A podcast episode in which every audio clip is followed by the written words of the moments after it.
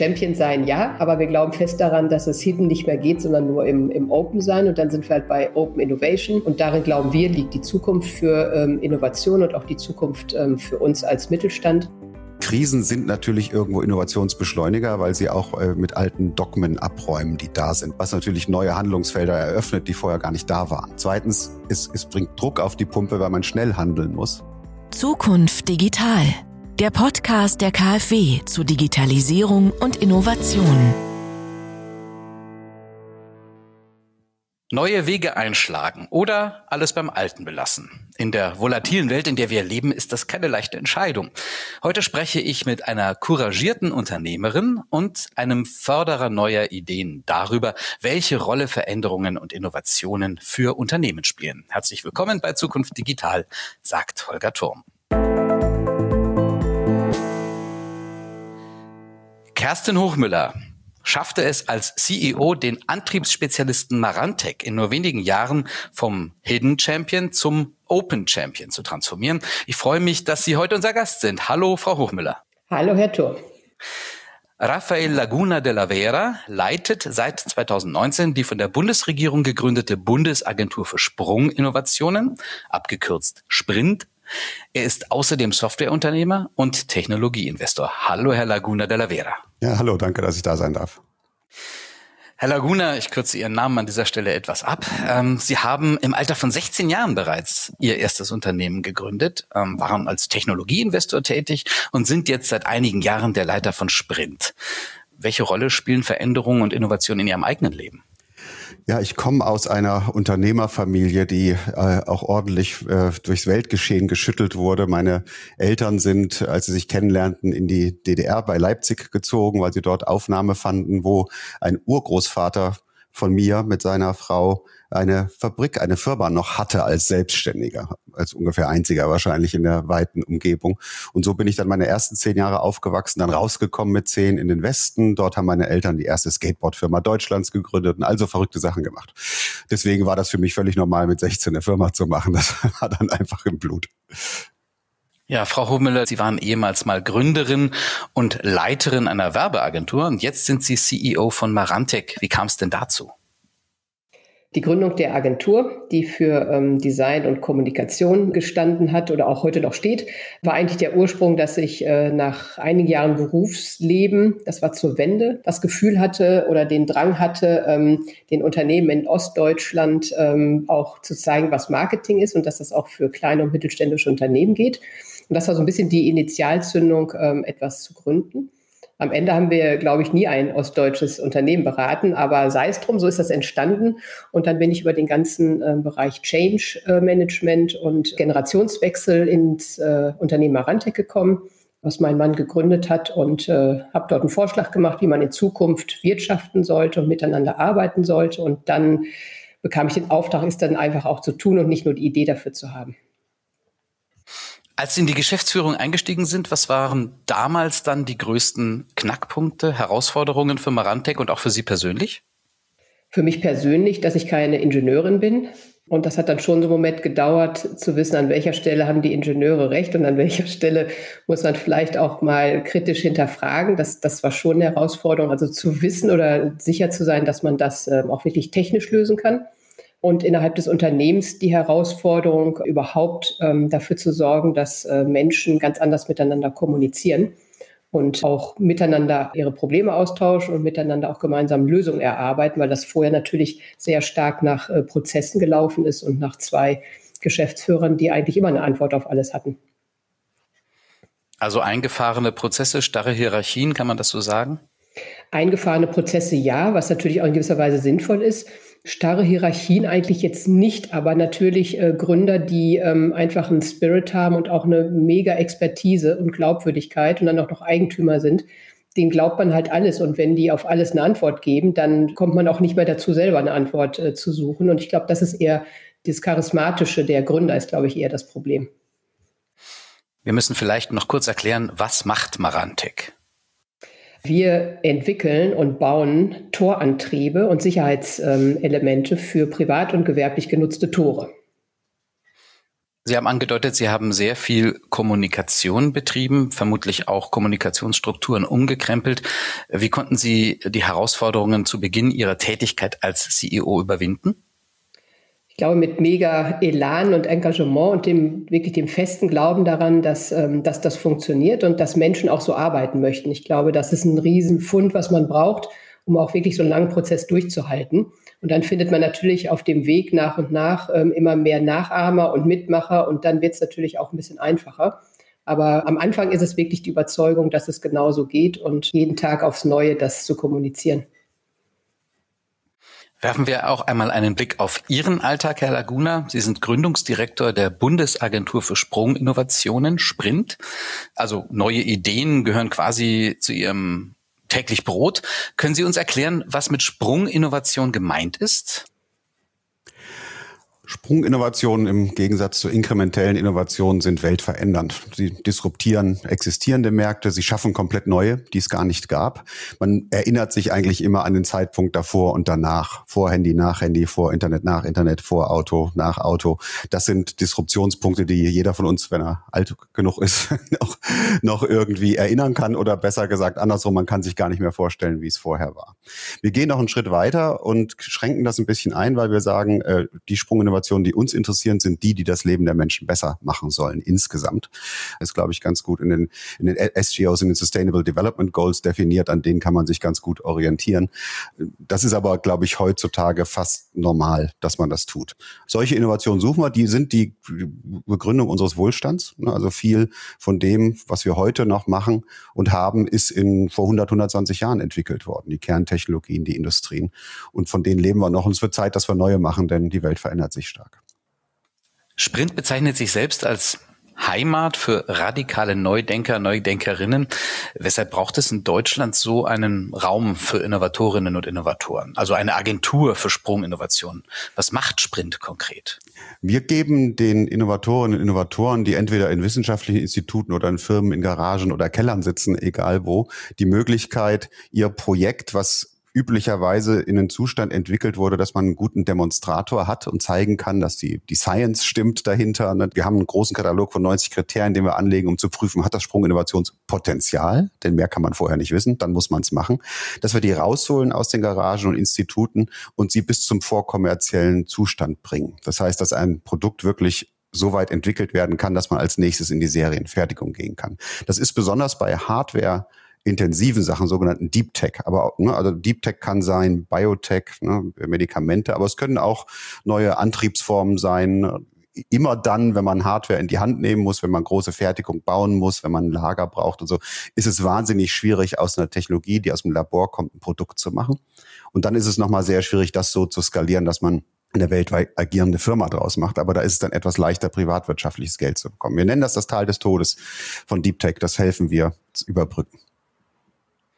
Das ist der Blick des Innovationsförderers. Frau Hochmüller, was ist denn Ihr Blick aus Unternehmensperspektive auf das Thema Sprunginnovation?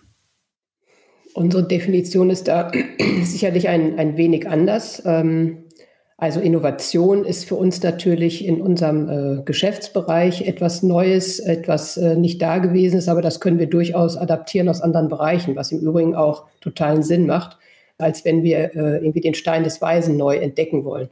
Von daher definieren wir das als Innovation, was eben in unserem Geschäftsumfeld wirklich neuartig ist, was natürlich dazu beiträgt, Kunden zufriedener zu machen, äh, mit der Natur zu arbeiten. Das ist natürlich ein ganz wichtiger Bereich geworden, aber eben auch mehr Nutzen zu stiften.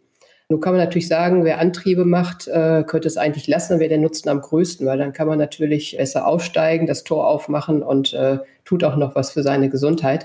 Aber es gibt natürlich viele Ansätze, ähm, auch Antriebe zu nutzen, wo es sinnvoll ist, äh, gesteuert äh, Tore zu öffnen und zu schließen oder Zufahrten. Und das ist das, was, ähm, was wir natürlich suchen. Und das sind für uns Innovationen, aber eben auch sehr stark in Geschäftsmodellen, die durchaus natürlich digitalisiert sein müssten in Zukunft. Und äh, da sehe ich halt auch ein bisschen den Unterschied.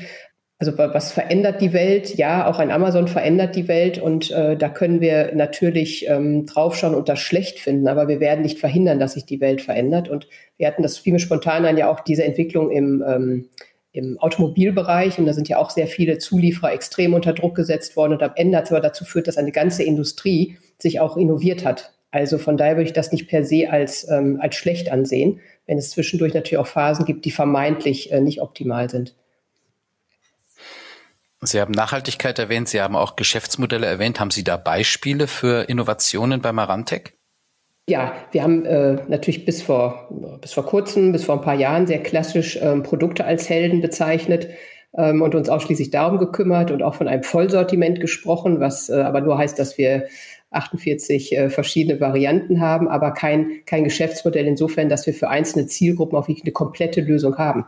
Und die bezieht sich eben nicht nur auf unser Produkt, was wir herstellen, sondern eben auf das gesamte äh, Umfeld, Ökosystem, was der, was der Zielgruppe in dem Moment wichtig ist. Beispiele, ähm, wir haben im Bereich Parking Solution Geschäftsmodelle entwickelt und die auch zusammen mit Startups, in denen wir Schranken, Antriebe liefern und ähm, Sicherheitselemente, aber Zutrittskontrollen, Parkraumbewirtschaftungssysteme, die haben wir dann entsprechend von Startups als digitale Modelle implementiert. Und dann sind wir am Ende wieder die, die Service machen können, das Ganze überhaupt aufbauen können ähm, und auch entsprechend warten können. Und so entsteht halt ein gesamtes Modell, wo wir Teil von sind. Jetzt haben Sie schon Kooperationen mit Startups erwähnt. Eine Möglichkeit, sich Innovationen in ein Unternehmen zu holen. Frage an Sie beide, wie entstehen Innovationen? Wie entstehen solche Ideen eigentlich und was für ein Umfeld brauchen die? Also entstehen tun die in den Köpfen von Menschen meistens. Also wir setzen sehr stark auf die, wir nennen die High Potentials, Hypos, ganz liebevoll. Die müssen irgendwie etwas besessen sein von ihrer Idee, viel ihrer Zeit, manchmal der Freizeit, aber manchmal auch 100 Prozent ihrer Zeit mit dem Thema verbringen. So wie ich mit, mit zwölf, als ich die Computerei entdeckte, den Mikrocomputer, hat mich die Schule ehrlich gesagt nicht mehr so besonders interessiert. Ähm, Weswegen es auch häufig so ist, dass jetzt glänzende Schulabschlüsse nicht unbedingt ein Indikator sind für großes Innovationstalent, ne, weil man dann ja seine Zeit sehr breit angelegt hat. Also dieses Brennen für ein Thema, das muss lang genug sein. Es ist schon oft so, dass man gerne mal 10, 20 Jahre braucht, um wirklich eine Expertin oder Experte für ein Thema zu werden. Und dann muss es eben den, den Wirkungswillen, den Wirkungstrieb geben, das, was man dann im Kopf hat, auch umzusetzen in irgendetwas, ne, was die Welt besser macht, hoffentlich. So, und wenn das zusammenkommt, auch eine gewisse Störrigkeit. Ne? Man darf sich auch nicht so schnell entmutigen lassen, weil viele werden ihnen natürlich sagen, das ist alles Quatsch, was du da machst. Wenn das alles sinnvoll wäre, dann gäbe es das schon so nach dem Motto, ne? was natürlich totaler Quatsch ist. Aber da muss man ein großes Selbstbewusstsein haben und das hat, ist ja nicht immer angeboren, ne? wenn man das machen möchte. Wir suchen nach genau diesen Hypos, nach diesen Menschen. Die müssen dann natürlich noch das Glück haben, in einem Umfeld geboren zu sein, wo sie sich entwickeln können oder sich hinbewegen können in ein Umfeld, wo sie das entwickeln können. Und dann müssen eben Mechanismen greifen, wie eine Sprint vielleicht, ne, wie eine privatwirtschaftliche Finanzierung, wie ein Unternehmen, was für jemanden unter seine Fittiche nimmt und ihm, die, ihm oder ihr die Möglichkeit gibt, sich zu entfalten. So entstehen meines Erachtens Innovationen. Frau Hochmüller, wie entstehen denn bei Marantec Innovationen? Gibt es da Prozesse oder ein, ein besonderes Klima, um das zu befördern? Ja, die gute Botschaft ist, es gibt äh, natürlich neben den Innovationen, ähm, auf die wir im Unternehmen natürlich jetzt nicht irgendwie hoffen und warten können, gibt es auch ähm, durchaus gesteuerte Prozesse, die zu innovativen ähm, Lösungen führen. Das ist dann vielleicht nicht die, die mega Weltneuheit, aber es sind, was ich gerade auch definierte, für uns Innovationen, um unser äh, Geschäftsmodell ähm, neu aufzusetzen und entsprechend auch uns zu positionieren. Und dafür haben wir einen Prozess. Also man kann wirklich ähm, gesteuert, indem man halt sagt, wo suchen wir eigentlich gerade Innovationen? Mit welchen Tools können wir uns jetzt diesem Thema nähern, von der Ideenentwicklung bis zur Bewertung, bis zur Recherche, also alles das, was im Grunde so einen kleinen MVP am Ende ausmacht. Das sind, das sind wirklich kleine Tests mit, mit Prototypen, an den Markt zu gehen, an die Zielgruppe zu gehen und zu testen, ob, ähm, ob die Leistung oder das Produkt, was man anbieten möchte, eine Relevanz haben. Ähm, das haben wir jetzt mehrfach durchgeführt, auch im Unternehmen. Ähm, und das führt zu Entwicklung und zu Ideen, die auch wirklich für uns in dem Moment innovativ sind, aber auch gleichzeitig äh, eine wirtschaftliche Komponente natürlich sofort mit reinbringen. Was es sicherlich braucht, ist eine Atmosphäre im Unternehmen, ähm, diese Tools überhaupt zuzulassen, solche Prozesse auch zu steuern und auch auf die Gefahr hin, dass nach so einem, äh, solchen Meetings, die teilweise Wochen und ein paar Monate gehen, gar nichts rauskommt. Das muss man, muss man natürlich aushalten und ähm, Insofern braucht man eine Atmosphäre, ähm, wo Menschen sich trauen zu arbeiten, aber auch so ehrlich zu sein und zu sagen, da ist jetzt nichts bei rausgekommen. Muss man das von Management-Ebene vorleben oder in irgendeiner Art und Weise die Menschen dazu ermutigen? Ja, absolut. Genau das tun wir. Und dann stellen wir natürlich auch Experten zur Verfügung, die auch ähm, solche Prozesse mit begleiten.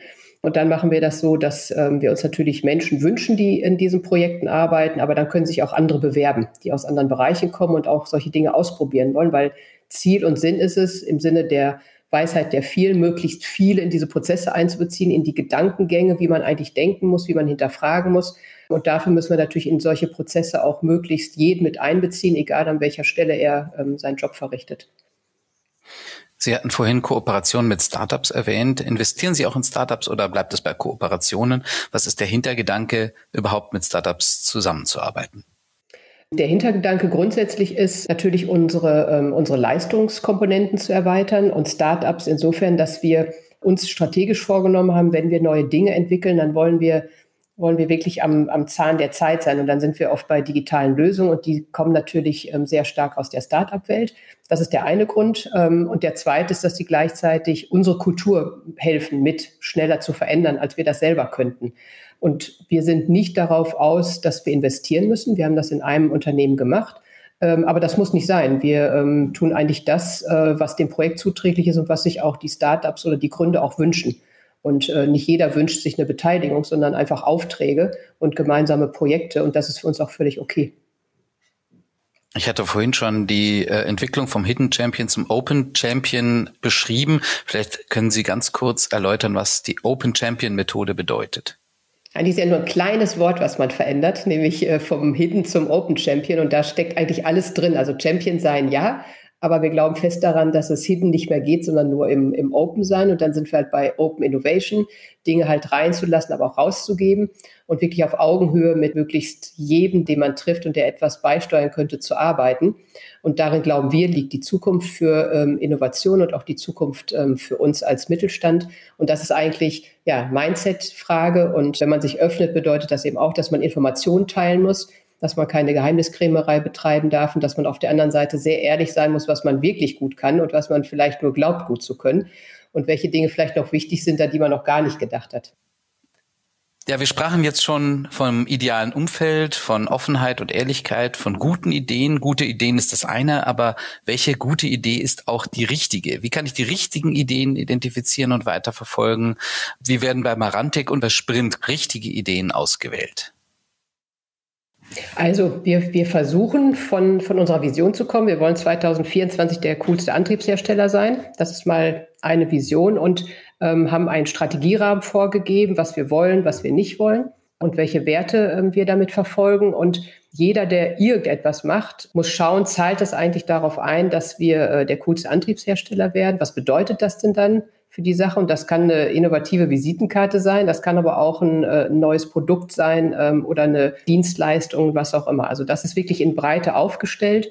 Und wie bewerten wir es? Ähm, das ist einmal äh, natürlich kleine MVPs, die wir machen die jetzt äh, auch aus der Start-up-Welt natürlich kommen, zu sagen, also bevor wir etwas zu Ende entwickelt haben oder ähm, wirklich zu Ende gedacht haben, probieren wir aus, ob es funktioniert, um dann auch zu sehen, kriegen wir eigentlich ein Feedback von Marktseite. Danach wählen wir aus und natürlich auch in Form von Begeisterung und am Ende auch ein paar Zahlen, die dazu beitragen, ähm, die Dinge zu bewerten.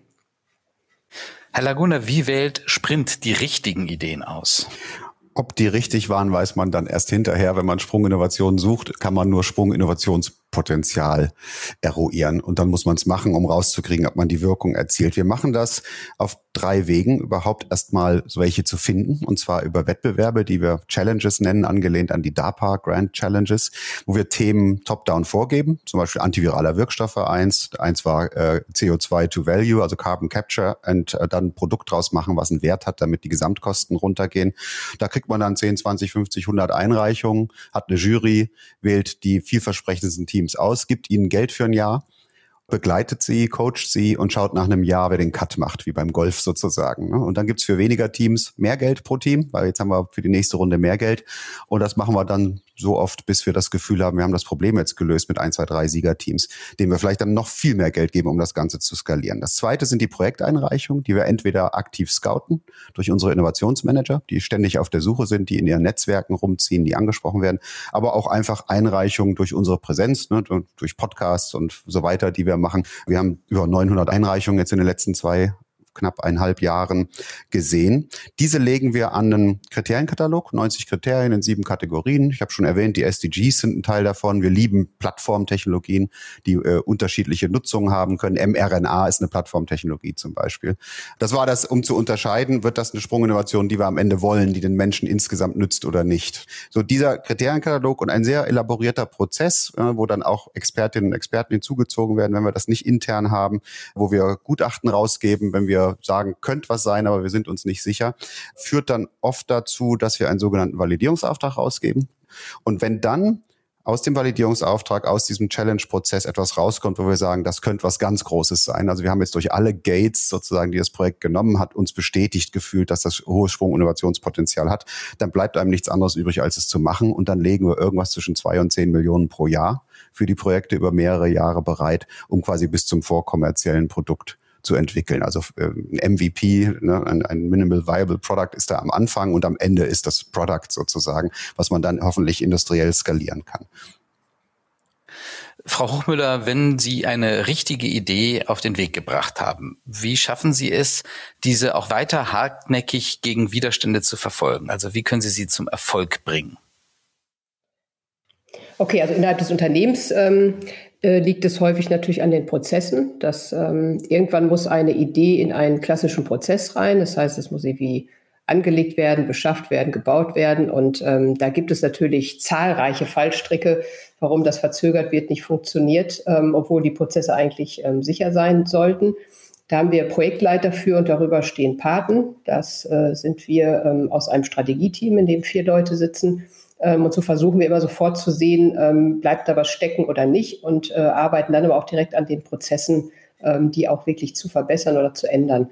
Im Markt ist es mitunter äh, schwierig, weil wir ähm, durchaus in einer sehr traditionellen äh, Branche unterwegs sind. Wir haben da auch einige Erfahrungen gemacht mit dem ganzen Thema Digitalisierung und was ähm, denn unsere Kunden ähm, in der gewillt sind, äh, an neuen Dingen zu tun und was nicht. Also alle wollen immer neue Sachen haben und wenn man dann mit solchen Dingen kommt, dann ähm, ist das dann doch nicht so gut oder so wichtig. Also es muss immer erst Leuchtturmprojekte ähm, geben, damit auch ähm, die überzeugt werden. Das ist, das ist wirklich richtig harte Arbeit, einen Markt zu überzeugen, einen, einen neuen Nutzen zu sehen und das dann auch umzusetzen, weil man dann teilweise natürlich auch selber mal wieder was lernen muss und nicht einfach das machen kann, was man immer gemacht hat. Das ist in der Tat schwierig.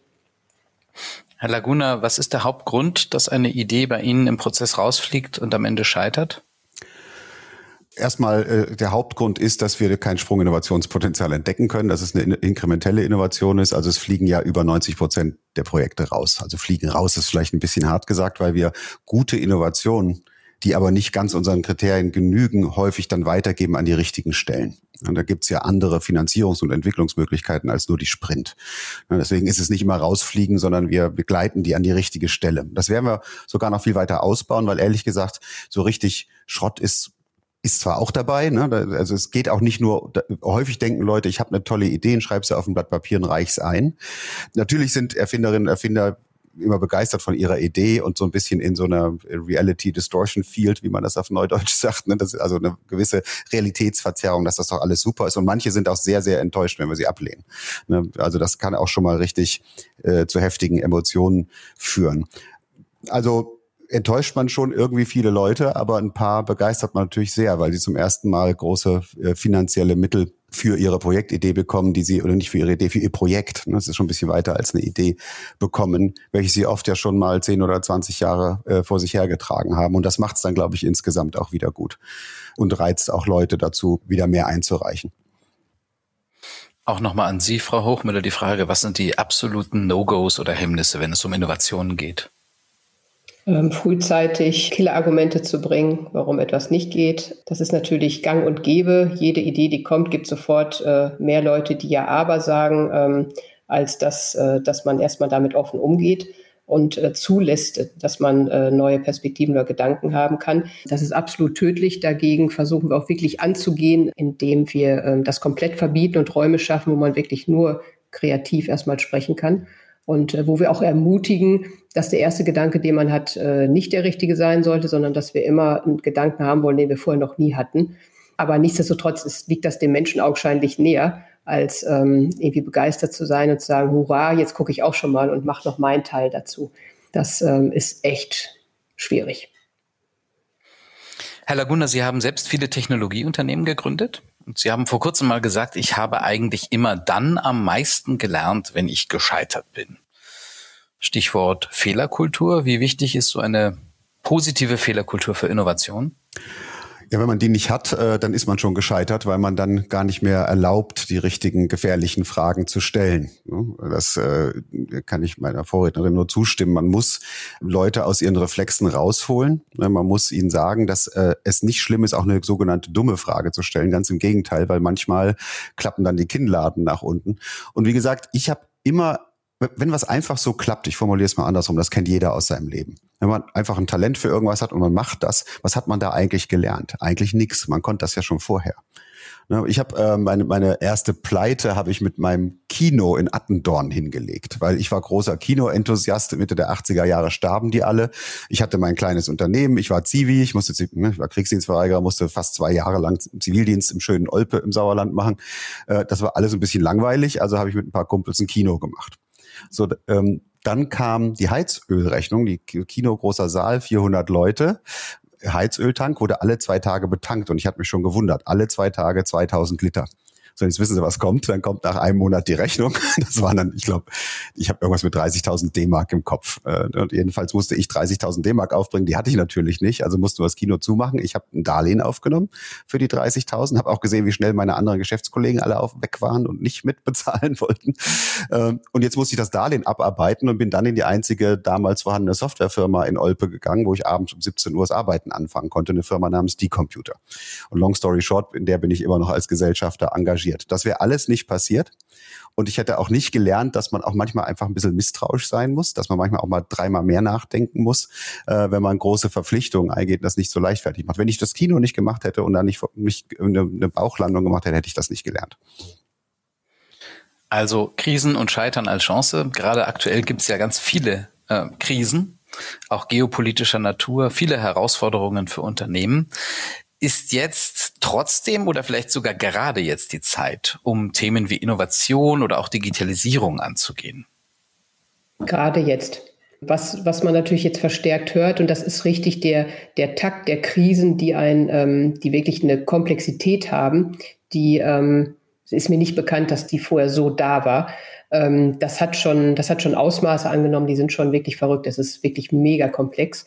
Aber nichtsdestotrotz ähm, ist es jetzt komplett falsch zu sagen, jetzt haben wir erstmal genug eigene Probleme und müssen irgendwie zusehen, dass wir das hier am Laufen halten, weil ähm, genau jetzt muss auch die Zukunft gestaltet werden. Und von daher ist es leider noch komplexer, weil äh, man muss das tun. Man muss es gerade jetzt tun, auch wenn es total schwer fällt. Aber ähm, da jetzt auszuharren und äh, die Dinge weiterzuschieben, ist absolut ähm, tödlich. Herr Laguna, ich habe gesehen, Sie setzten schon zur Antwort an. Geht die in die gleiche Richtung oder wollen Sie widersprechen? Nee, äh, nee gar nicht. Ich, ich hatte ganz, ganz klein wenig, äh, ich sag mal, politischer wahrscheinlich formuliert, weil ich ja nun mal in diesem Raum unterwegs bin. Aber ich hatte gerade gestern Abend eine Gesprächsrunde zu dem Thema. Krisen sind natürlich irgendwo Innovationsbeschleuniger, weil sie auch äh, mit alten Dogmen abräumen, die da sind. Das erleben wir ja gerade live und in Farbe, was natürlich neue Handlungsfelder eröffnet, die vorher gar nicht da waren. Und zweitens, es, es bringt Druck auf die Pumpe, weil man schnell handeln muss. Das heißt, es stehen auch eher, wenn man in den richtigen Feldern unterwegs ist, Mittel dafür zur Verfügung. Aber sie stellt natürlich auch viele taktische Herausforderungen. Ne? Und man kann natürlich vor lauter Taktik nicht mehr zur Strategie kommen.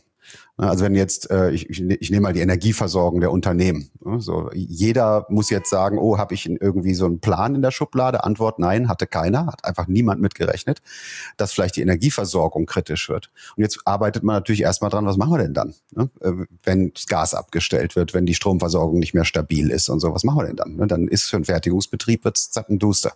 Und die gibt's in den unterschiedlichsten Größen. Das halte ich für ein taktisches Problem, aber es gibt natürlich eine strategische Komponente. Sollten wir nicht generell die Abhängigkeit von so singulären Quellen erstmal abstellen. Da sollten wir Alternativen haben, dann verhandelt sich's auch besser. Ne? Und dann kann man auch mal einen Despoten kalt stellen, wenn es sein muss. Aber eigentlich ist es auch eine logische kaufmännische Entscheidung. So können also Taktik und Strategie auch Hand in Hand gehen. Aber leider kommt manchmal die Strategie dann zu kurz, weil man vor lauter Aktionismus erstmal gar nicht mehr dazu kommt, was zu machen. Manchmal muss man sich auch fragen, ob Strategie überhaupt noch in dem Sinne funktioniert, wie man das ähm, vorher betrachtet hat, ob das nicht sowieso alles eins geworden ist, weil ähm, allein wenn ich überlege, wir haben Die Strategie, die wir hatten, das war wirklich nur ein Rahmen, den haben wir jetzt schon dreimal geändert und wir müssen ihn jetzt wieder ändern. Das Zweite, was hinzukommt, ist, dass Strategie ja so ziemlich das Schwierigste ist, was man machen kann. Darum glaube ich fast, Strategie und Konzeption geht irgendwie zusammen und dann hat man auf jeden Fall Zeit gespart. Und äh, also wenn man die grobe Richtung hat, dann äh, ist es, glaube ich, gar nicht so verwerflich, wenn man jetzt nicht eine Fünf-Jahre-Strategie hat. Ich würde gerne mal den Blick in die Zukunft werfen. Vor welchen Herausforderungen stehen Sie bei Marantec jetzt als CEO mit Blick auf die kommenden Jahre und wie wollen Sie diese Herausforderungen lösen?